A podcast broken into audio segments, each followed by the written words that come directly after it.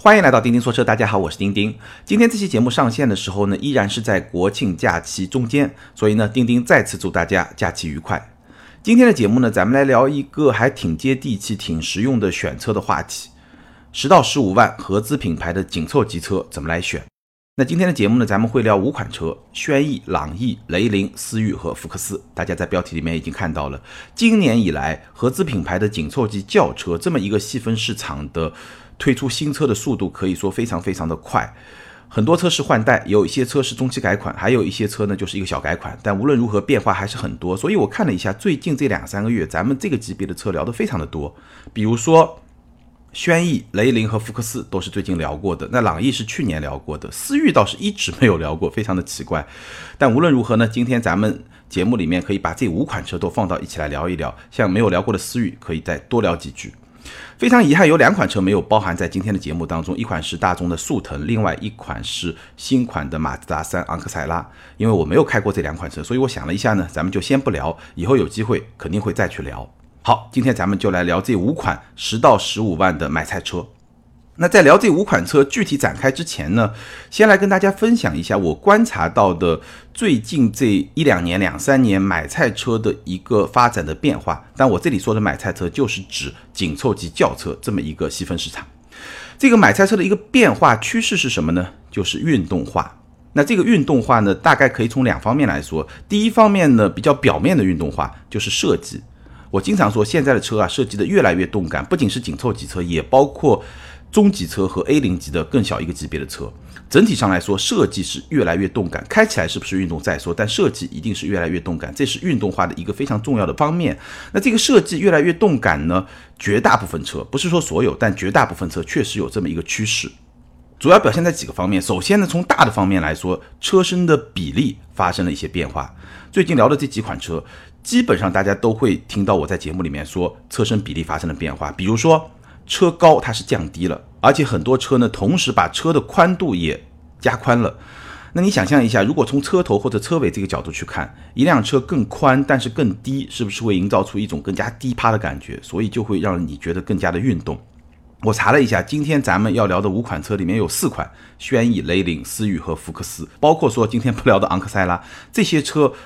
都是比上一代车型明显的更低了。而且有些车型呢也变得更宽了，所以这个就是车身比例的一个变化。唯一的例外是朗逸，朗逸相比上一代车型车身高度基本没变，还稍微高了一公分多一点点，所以这是唯一的例外。当然，这种设计上的变化，除了说让这辆车看上去更加的动感、更加的运动化之外呢，它还会带来一个在实用层面的一个小问题，就是这些车它的后排的头部空间多多少少的都被压缩了。以我的身高啊。一米七七的身高，我体验过的这些车啊，包括轩逸、雷凌、思域、福克斯这四款车，它的后排头部空间差不多就一指，就还是一个接近顶头的状态。但以我的身高呢，刚刚还没有顶头，留了一指这么一个空间。朗逸呢，因为它的车高比较高，所以它的后排头部空间相对会宽裕一点。那这也是一个非常明显的一个趋势。那你在买车的过程中，我觉得这一点你可以关注一下。如果你要买这个级别的车，那你想一想，你的后排是不是会经常使用？如果经常使用，后排的乘客普遍身高是在一个什么样的水平？去 4S 店体验这款车的时候呢，可以专门关注一下这个点。因为我发现这个级别，今天我们要聊到的这些车中的大部分，它的后排的头部空间多多少少都是会变得有一些局促。这个是在设计这个层面变得更加运动化以后，它带来的一个。负面的效果吧，可以这么来说。那除了说车身比例的变化之外呢，还有一个变化就是设计的细节，无论是线条还是说造型，包括说像新马三这种利用光影来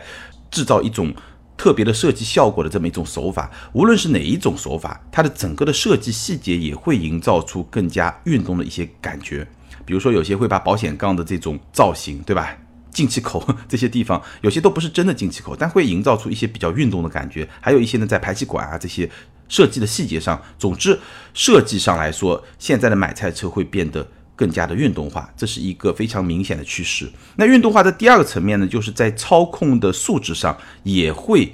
更加的运动化，但这个所谓的运动化未必说这辆车它变得非常的有激情，非常的运动化，或者说非常的强调操控，倒不是这个意思，而是说相比于原来的那种状态，它整个的操控驾驶的品质，它的这种质感会有所提升，尤其是日系车。比如说我聊雷凌的时候，其实卡罗拉也一样，对吧？会说这个车开起来没那么无聊了，倒不是说它开起来非常的运动，非常的强调操控，非常的有激情，不是，而是说原来这个车开起来就特别的无聊，特别的 boring。现在呢，哎，整个的操控的响应会更加的敏感一些，它也不会走到另外一个极端，但是呢，也不像原来那么无聊，就一个纯粹的很舒适取向的一个车，是这么一个意思。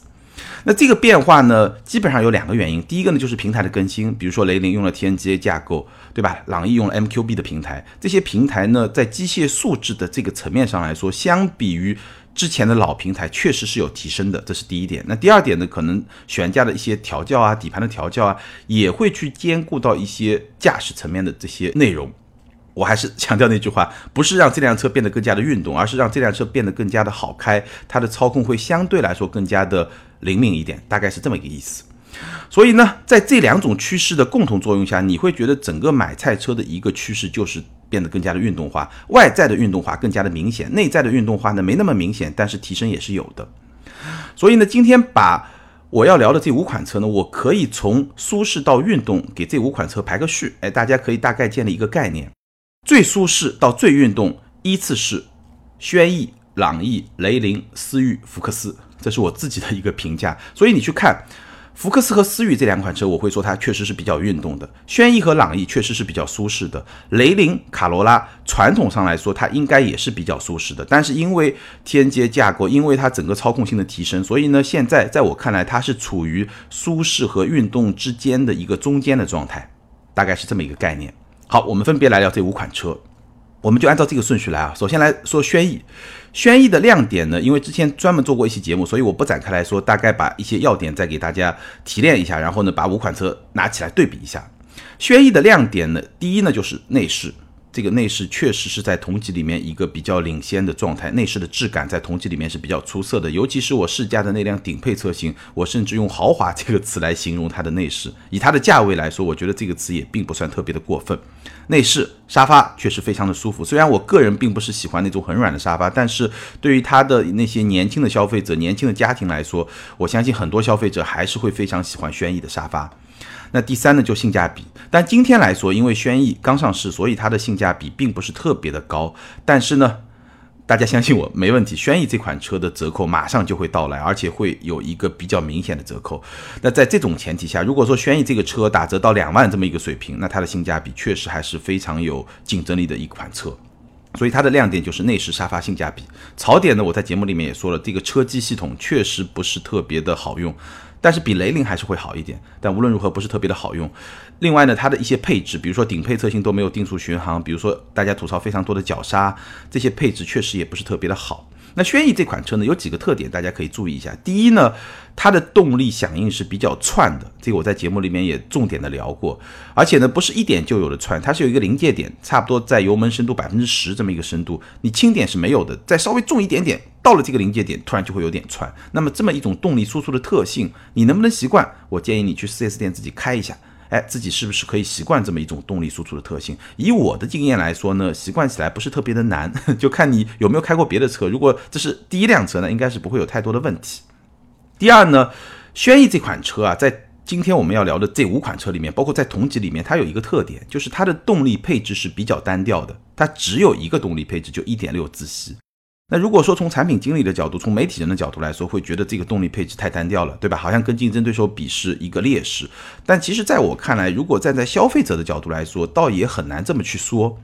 因为它这个1.6自吸，它的价格对标的是竞争对手一些1.5的自吸啊，包括 1.2T 啊、1.0T 这么一些动力的配置。但是呢，其实这个1.6自吸，它在动力有所提升之后，它的整个绝对动力的输出是比我刚才说的那些。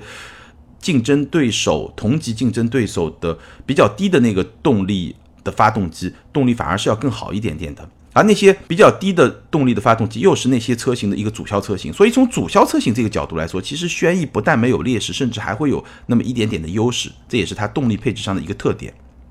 那第三呢，我刚刚也说了，这辆车是今天的五款车里面底盘调教最软、最舒适的一款车。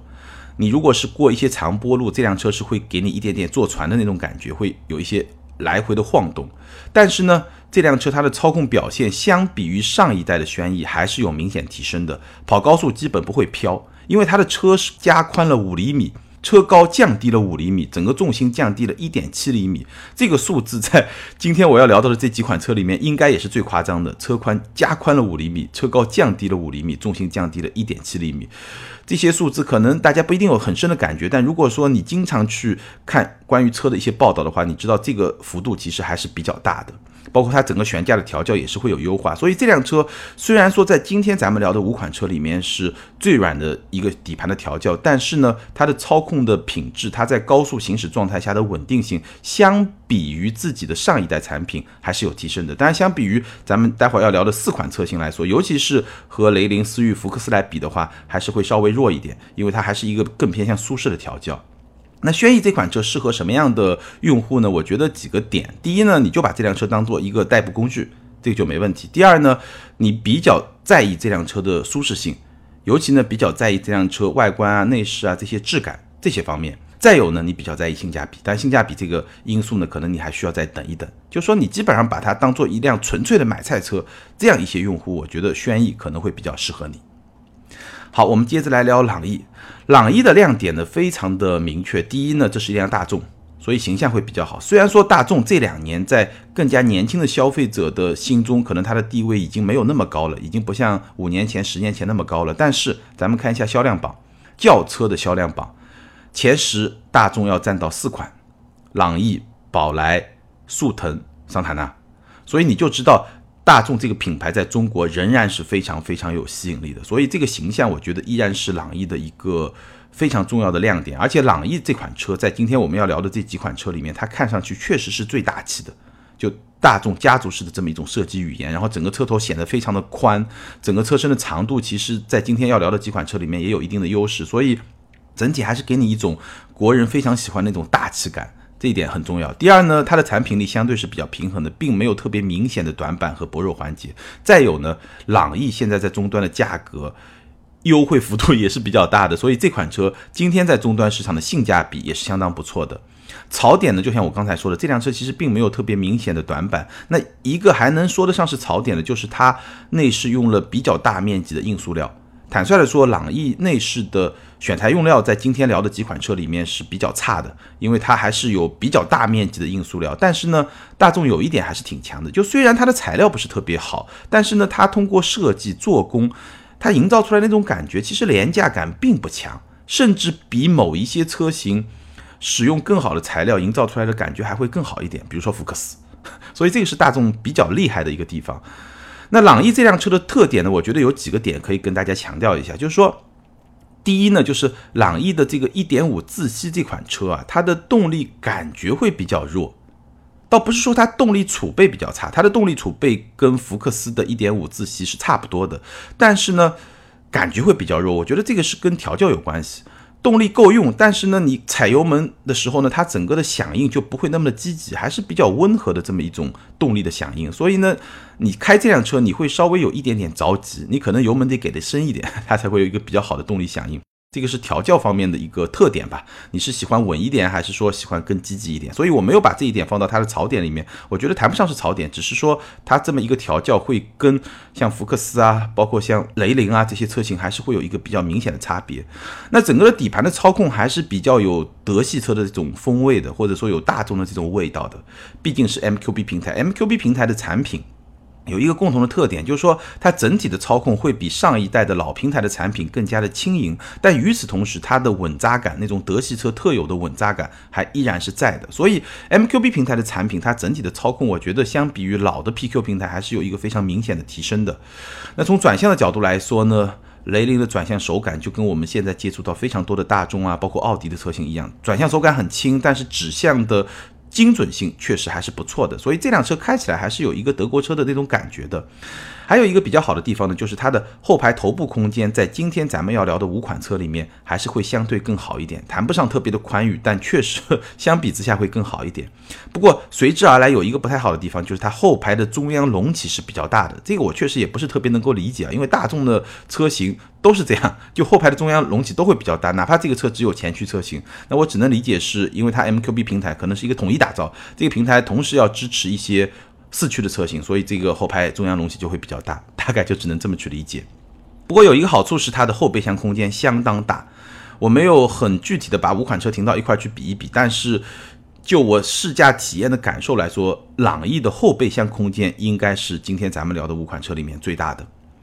那朗逸这款车适合什么样的消费者呢？我觉得，首先你一定是喜欢大众那种大气的感觉，就喜欢大众车的那种设计的感觉。你觉得看到这个标，看到这个车，看到这么一个家族化的造型，你就觉得，哎，确实比别的车看上去更大气，甚至有那么一点点越级的感觉，对吧？速腾这个感觉就更加的明显了。那你喜欢这么一种感觉的，我觉得朗逸就会比较适合你。那与此同时呢，这辆车也是一个比较好的代步工具，而且呢，我刚刚说了，今天在终端的。优惠幅度还是比较大的，所以性价比也是不错的。好，我们来聊第三款车雷凌。雷凌的亮点呢，上期节目里面我其实也聊得非常的清楚了。一方面呢是它的主被动安全配置是比较高的，标配八个气囊，而且呢除入门款之外都配备了 L2 的辅助驾驶这么一套系统，所以这些配置还是非常非常高的。那雷凌另外一个非常重要的亮点呢，就是雷凌双擎这么一个版本，混合动力在同级里面是独一无二的。就只此一家，所以呢，这一点其实还是非常有吸引力的。因为我看了一下，其实咱们的网友、听友里面关注雷凌双擎的这么一个版本的用户还是非常非常多的。当然，卡罗拉其实也一样了。那这款车最大的槽点是什么呢？就车机。我在上期节目里面详细的说了，就不再展开了。它这个车机比我刚刚说到的轩逸可能还要再差一点，整个体验不是特别的好。这辆车大家注意几个特点啊，第一个特点呢，就是它的操控相比于上代车型有了非常明显的提升。我刚刚也提到了，所以呢，开起来不再无聊。但这个跟 TNGA 架构有非常大的关系，TNGA 架构提供了更低的重心，而且 TNGA 架构下的车型后悬都是一个多连杆的独立后悬，所以呢，整个的操控的体验，包括说驾驶的质感，都是有比较明显的提升的。第二呢，就是。雷凌的这款 1.2T 的发动机虽然是一个涡轮机，但是它开起来特别像是一个自然吸气的发动机，所以整个动力输出是非常的顺畅，而且呢动力响应也是相当不错的。所以呢你会发现雷凌的两套动力系统啊，1.2T 和双擎，它的输出的特性是比较接近的，因为。混动嘛，本来就会响应比较快，有电机嘛，而且呢，整个输出比较线性。但这个 1.2T 调的其实跟混动是有点接近的。那它跟别的那些车型两套动力就会有一个非常明显的不同。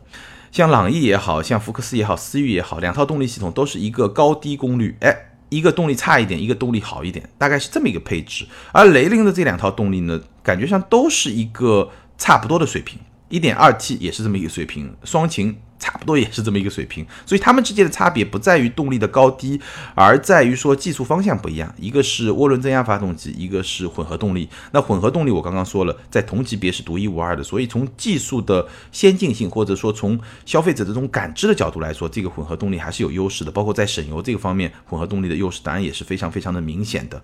只不过呢。如果说你特别追求动力表现的话，那雷凌也好，卡罗拉也好，可能就不适合你，因为无论是一点二 T 还是这个混合动力，相比于比如说思域的一点五 T 啊，福克斯的一点五 T 啊，朗逸的一点四 T 啊，这个绝对动力的输出还是会稍微的弱一点，这个是它在动力系统方面的一个特点。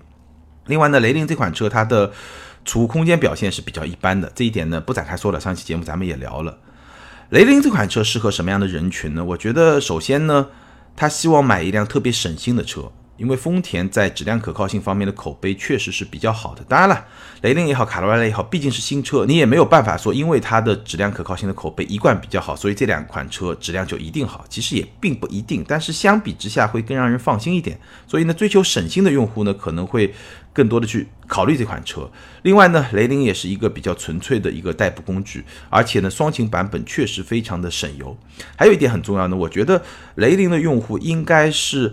对科技配置要求不是特别的高，就你能去忍受它那套车机系统吗？当然，如果你对科技配置要求比较高，你又看中了雷凌别的一些方面，它有一个版本是可以让你去选，就是科技版。这个版本呢，我没有体验过，但无论如何，至少它中控屏变大了，然后液晶仪表盘变大了，而且还有一个 HUD 的抬头显示。我相信科技感是会更好，但使用体验怎么样呢？这个我没有办法说，因为我没有体验过这款车。但是呢，其实我觉得大家也别抱太大的希望，因为丰田系，包括说凯美瑞的一些车型啊，我觉得在这方面始终。不是表现特别好，这并不是它的强项。你要买车，你不能看着这方面去买。但是呢，如果说你在这方面要求不是特别高，你能够接受这么一种状态，哎，那这个车可能就会比较适合你。从价格的角度来说呢，雷凌的价格是比较坚挺的，短期当然是会坚挺，因为是新款上市嘛。而且从中长期来看的话呢，雷凌的终端折扣，包括说卡罗拉的终端折扣，相比轩逸来说，应该也没有那么大。这个是从过往的经验来看，而且从它的定价来看呢，其实我相信这两款车它未来的终端折扣的空间应该是没有轩逸那么去大。好，我们接下来来聊思域，思域可以稍微多聊一会儿，因为思域这款车咱们没有重点聊过。那不久之前呢，我专门借了一辆思域，开了几天，也是做了一个选题，待会儿跟大家说。这辆车的亮点让我印象非常深刻，就是 1.5T 的发动机，这个动力确实是非常非常的好，177马力，220牛米。虽然从数据上来说呢，同级别有比它更好的，比如说领克零三的 2.0T，比如说我们之前聊过的现代菲斯塔，但是这辆车的动力表现确实非常的出色，动力响应非常的快，而且呢完全没有轩逸那种窜的感觉，它整个动力响应又快又顺又线性，而且思域的这款 CVT。应该说是我近期体验过的最好的 CVT。其实轩逸和雷凌的 CVT 也不错，但是思域的这款 CVT 我觉得更好。很重要的一个原因，因为思域 1.5T 这款车型它匹配的是一个动力更好的发动机。那动力更好的话，其实对 CVT 的挑战更大，因为我们知道 CVT 在动力突然爆发的时候可能会容易打滑，对吧？但思域的这款 CVT 可以说在日常驾驶过程中，我基本上。几乎百分之九十以上的场合是没有遇到任何问题，只有在一种工况下，我稍微遇到了一点小问题。什么工况呢？就是上坡急加速的时候，如果上坡你一脚地板油下去急加速，这个时候呢，CVT 还是会有一点打滑，所以它的动力响应会比较慢。所以这辆车如果说你真的是做激烈驾驶，你去跑个山。上山下山这么非常激烈的去跑的话，其实这个 CVT 还是会有点问题。但是如果说是日常驾驶，哪怕你要在高速上高架上稍微开得快那么一点点，加速猛那么一点点，其实这个 CVT 已经做得非常非常出色了。它的结构本身造成了它多多少少还是会在极限状态的表现上会有一点点的。短板吧，但是对于日常驾驶来说，对于一款买菜车来说，哪怕是对于一款运动取向的买菜车来说，我觉得已经是没有问题。这个 CVT 已经非常好了。那我刚刚说了，咱们专门做了一期节目呢，其实做了一个一箱油的测试。我想看一看这辆整个动力表现非常出色，在同级里面可以说是非常领先的这么一款车，它的油耗表现是怎么样？因为选 CVT 一个非常重要的目的就是让油耗表现会更好。就是能够更好的去兼顾比较好的动力表现和油耗表现，所以呢，我和我的同事专门做了一个视频来测试它的一箱油到底油耗表现怎么样。那最后的结果呢，我就不剧透了，大家有兴趣可以关注一下咱们的微信公众号“钉钉说车”。节后咱们会更新那期视频。那除了聊油耗之外呢，也会去聊它的一些驾驶的感受啊，整个动力的表现啊，这些内容都会去聊。但跟我今天聊的差不多，只不过这个数字呢，我暂时保密一下。我可以告诉大家，整体的油耗表现还是。不错的，但是呢，也没有到一个让大家大家惊艳的程度，大概是这么一个表现。那第二个亮点呢，除了动力之外，操控，思域的操控确实还是相当的出色。首先，我一上这辆车呢，给我一个非常深刻的印象，就这辆车的视野非常的好。你坐在驾驶席上，你会感觉到你距离车头好像很近。整个的视野是一个一目了然的感觉，哎，这个感觉其实对驾驶来说就是一个相当不错的感觉，而且呢，这种感觉其实和老款的昂克赛拉形成了一个非常鲜明的对比。老款的昂克赛拉虽然车身长度其实跟思域差不多，但是你会觉得车头离你比较远，哎，那种感觉呢，其实也挺运动的，有一点点那种跑车的感觉，因为有些跑车我们知道车头比较长嘛，对吧？所以它的视觉感觉是有那么一种感觉，但是呢，思域是另外一种，就它是。给你一个非常好的视野，然后好像感觉上你随时可以去战斗那么一种感觉，哎，这个很特别的一种感觉。第二呢，就是它用了一个可变转向比的一个方向盘，所以呢，整个的转向感觉确实还是非常不错。首先，它转向的手感也是非常的顺，而且呢，可变转向比什么意思呢？就是说它在转向靠近中央的位置呢，转向比不会那么的直接，这样的话呢，这个车转向不会特别的贼，不会过度的敏感。但是呢，它也是非常顺的，而且整体来说呢，响应也是比较快的。但是呢，随着你打方向角度越来越大呢，它的转向会更加的直接。所以呢，当你方向比如说打过三十度、四十五度以后，它整个的趋势就会转向越来越直接。也就是说，你要打比较大的方向的时候呢，就会比较的轻松。所以这个技术吧，我觉得对操控的这种提升，再加上它整个转向的调教组合在一块来说的话，感觉还是相当不错的，在这款车上。而且呢，它的底盘非常的平衡，在车身的响应性，对于操控的响应性和舒适性这两方面做的都相当的不错。这是一个比较有韧性的底盘，所以操控也是思域的一个亮点。所以呢，对吧？早两年那么多人把思域当做是一个平民的超跑，我觉得。确实很夸张，而且很多表述让人感觉不是特别的舒服。但是从产品力本身来说，这款车在操控、在动力这些方面的表现确实是相当的不错的。还有一个非常明显的亮点，就这辆车的后排空间，其实头部空间不是特别的好，跟别的几款车差不多，比朗逸稍微差一点。但是它的腿部空间非常的出色，它的腿部空间以我的身高差不多有两拳的腿部空间，而今天咱们聊的剩下的几款车，差不多都是一拳半。朗逸可能会稍微大一点点，但基本上都差不多。思域在今天聊的几款车里面，后排的腿部空间是最出色的。那这款车最大的槽点是什么呢？在我看来，这款车最大的槽点就是它的内饰实在是太平淡了。整个内饰的质感还行，但是设计 我觉得有一点点的凌乱。就是我不知道，可能是我开的那辆车啊，包括一些装饰件啊、一些仿木纹的这些设计啊，也不是特别有高级感。就感觉上整个设计是比较凌乱的一种状态，整个的内饰其实它的外观的设计还是非常运动、非常有激情的那么一种感觉，但我不知道为什么这个外观设计师和内机设计师这个水平差距好像还是会有点大。除此之外呢，其实这辆车真的也谈不上有什么太过明显的槽点。那从特点的角度来说呢？就是我刚刚说的，其实这辆车它的外观设计是非常运动的，也可以说是咱们这一波合资品牌的紧凑级车整体设计潮流朝运动化发展的一个引领者。我记得思域这款车刚出来的时候，很多人包括我在内都会觉得这个设计是不是太夸张了，中国用户是不是接受不了？但结果呢，大家都被打脸了，对吧？包括我在内，大家都被打脸了。结果这款车。接受度非常非常高，而且我觉得就是因为这款车它的接受度非常非常高，所以整个的这么一个市场都朝着运动化的方向去改进自己的设计。大家都觉得，哎，中国的消费者现在愿意接受，而且能够接受这种越来越运动、越来越动感的这么一种设计的风格。所以在这一点上，我觉得思域是起到了一个引领的作用的。那这款车呢，如果简单概括一下，这就是一辆。运动加实用的本田，其实本田很多车都是这种特点，包括 GK 五对吧？飞度也是这么一个特点，就是运动加实用，然后是一辆本田。那思域还有一个非常特别的地方啊，其实我们今天聊的这些车，合资品牌的紧凑级车，主销车型一般情况下都是动力比较低的那个版本，而思域是例外，思域是一点五 T 车型是一个绝对的主销车型。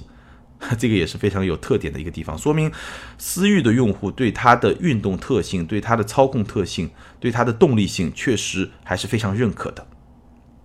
好，那么思域适合什么样的人群呢？其实已经非常的明确了。如果你想要一辆动力非常出色、开起来很运动，同时又兼顾到实用的车，并且呢，你会比较去认可本田这个品牌，那我觉得思域这款车就会特别的适合你。好，最后我们来聊今天要聊的五款车里面最偏向运动取向的福克斯。那福克斯呢，咱们不久之前专门聊过，所以呢，简单的把它跟今天聊的另外四款车对比着来聊一聊。福克斯最大的亮点呢是操控，福克斯的操控它的取向比思域更加的运动。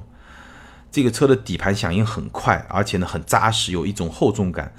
另外呢，它的舒适性其实也不差，它的底盘是很有韧性的这么一种调教。我记得我在专门聊福克斯的时候就说过，福克斯的底盘相比，比如说菲斯塔，菲斯塔就是一个动力调得很激进，然后底盘调得很硬的这么一款感觉上很运动的车，但是它的底盘的素质相比福克斯来说，应该差了整整一个档次，绝对是有的。福克斯的底盘和思域的底盘都是一个非常出色的底盘，只不过呢，相比之下，福克斯会更加的偏运动一点点。第二个亮点呢，就福克斯的动力。其实福克斯的1.5自吸，就这个发动机，它的绝对动力储备是比较一般的，并没有比今天咱们聊的这些车型的动力比较低的那个版本更好。但是呢，它这个发动机调的非常的有激情，响应非常的灵敏，所以这个1.5自吸这个车型啊。你开的时候，你会感觉上动力比它实际的表现要更加的出色，这个是非常有特点的，而且我觉得感觉也非常的好。就你买这辆车，虽然说你真的跟人家去跑零到一百可能差不多，但是你在日常开的过程中，整个动力的响应给你的这种感觉是更加出色、更加动感、更加有激情的。那 1.5T 的车型呢，我也短暂体验过，整体的表现也不错，它的整个性格跟1.5自吸是比较接近的，只不过它的动力表现会更好。那福克斯的第三个亮点呢是性价比，这辆车。但可能是因为福特这几年确实整个的品牌的表现不是很好，所以呢，终端渠道啊这些表现都不是很好。那这也带来了这辆车其实它的性价比会比较高，无论是官方的定价还是终端的折扣，性价比会比较高。尤其是一点五的车型，因为这个一点五虽然动力不是特别的好，但是它营造出来的氛围非常的运动。如果你的预算相对比较有限，你又想要一辆非常运动的合资品牌的紧凑级车，那我觉得福克斯。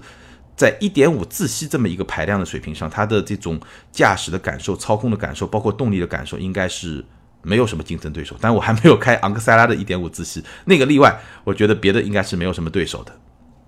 福克斯的槽点呢，其实上期节目里面我也说得很清楚了，就是内饰的质感。相比之下，新款福克斯的内饰质感相比上一代车型是有进步的，但仍然是这辆车的槽点，咱们就不展开来说了。那从特点的角度来说呢，我刚刚说思域是一辆运动加实用的本田，那福克斯就是一辆运动加实用的福特。其实这两款车还是有非常多的性格上比较接近的地方。虽然福克斯会更运动，思域会更加的平衡，但是呢，整体上来说，从性格上来说，两款车其实是有很多接近的地方的。只不过呢，一个是本田，一个是福特，对吧？还是有有一些差别吧。包括在有一些看不见的地方，比如说质量可靠性，对吧？这些可能是常年形成的口碑这方面也会有一点点的差别。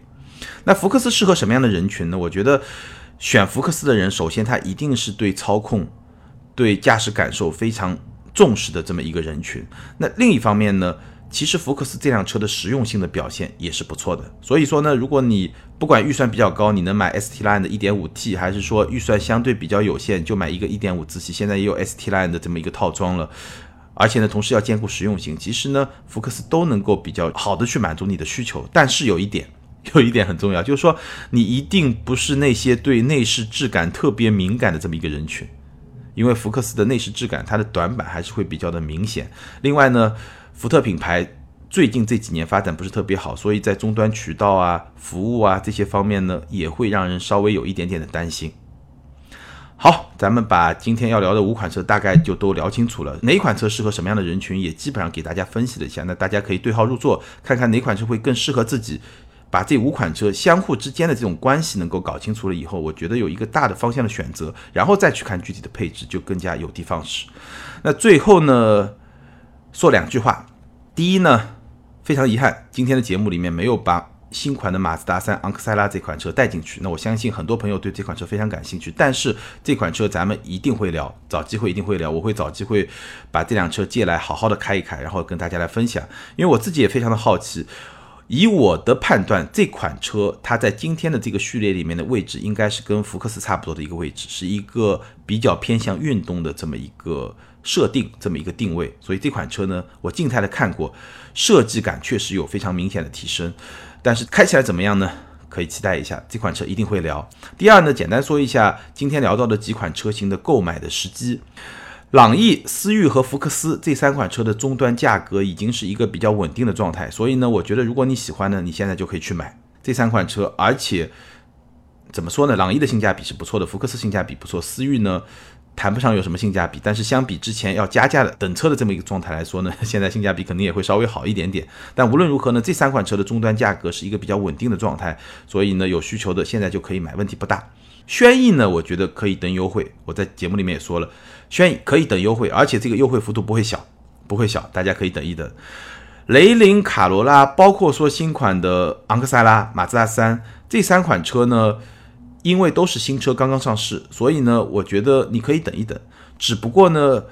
从过往的经验来看，这三款车的终端的优惠幅度应该不会有轩逸那么大。而且这三款车从网络上的热度，从大家的这个关注程度来说呢，热度也都是比较高。所以呢，你要抢个新鲜买，那如果你不在乎钱，对吧？比较土豪的话也没有问题。那如果你愿意等的话呢，我建议还是可以稍微等一等。但是呢，对这三款车的优惠幅度的预期呢，你不能有像轩逸那么大，这个可能会有点不现实。好，今天这期选车节目关于十到十五万的买菜车，咱们聊了五款车。轩逸、朗逸、雷凌、思域和福克斯，应该说都是热度还比较高的车型，希望对大家有所帮助。那今天的互动话题呢，就非常简单了。在合资品牌的紧凑级的轿车里面，包括咱们今天聊的五款车，包括咱们没有聊到的一些车型，速腾啊、马自达三昂克赛拉，包括像菲斯塔这些车型，你会怎么来选？你会更看重哪一点？最终你会做出什么样的选择？或者说你已经是这些车型的车主，那你也可以跟大家分享一下你的实际的使用的感受。欢迎大家在评论区留言评论，跟更多的听友和钉钉来进行互动。还是那句老话，留言和评论永远都是对钉钉最大的支持。那今天的听友互动呢，咱们会暂停一期，因为今天这期节目我是提前录制的，所以呢会在下一期节目把上一期节目和这期节目的听友留言来一起跟大家互动，并且送出奖品。好，更多精彩内容，欢迎关注我们的微信订阅号“钉钉说车”，在那里你可以看到我们更新越来越多的视频节目。那你也可以通过新浪微博钉钉说车钉钉来跟我进行互动。感谢大家的支持和陪伴，再次祝大家节日快乐，咱们下周接着聊，拜拜。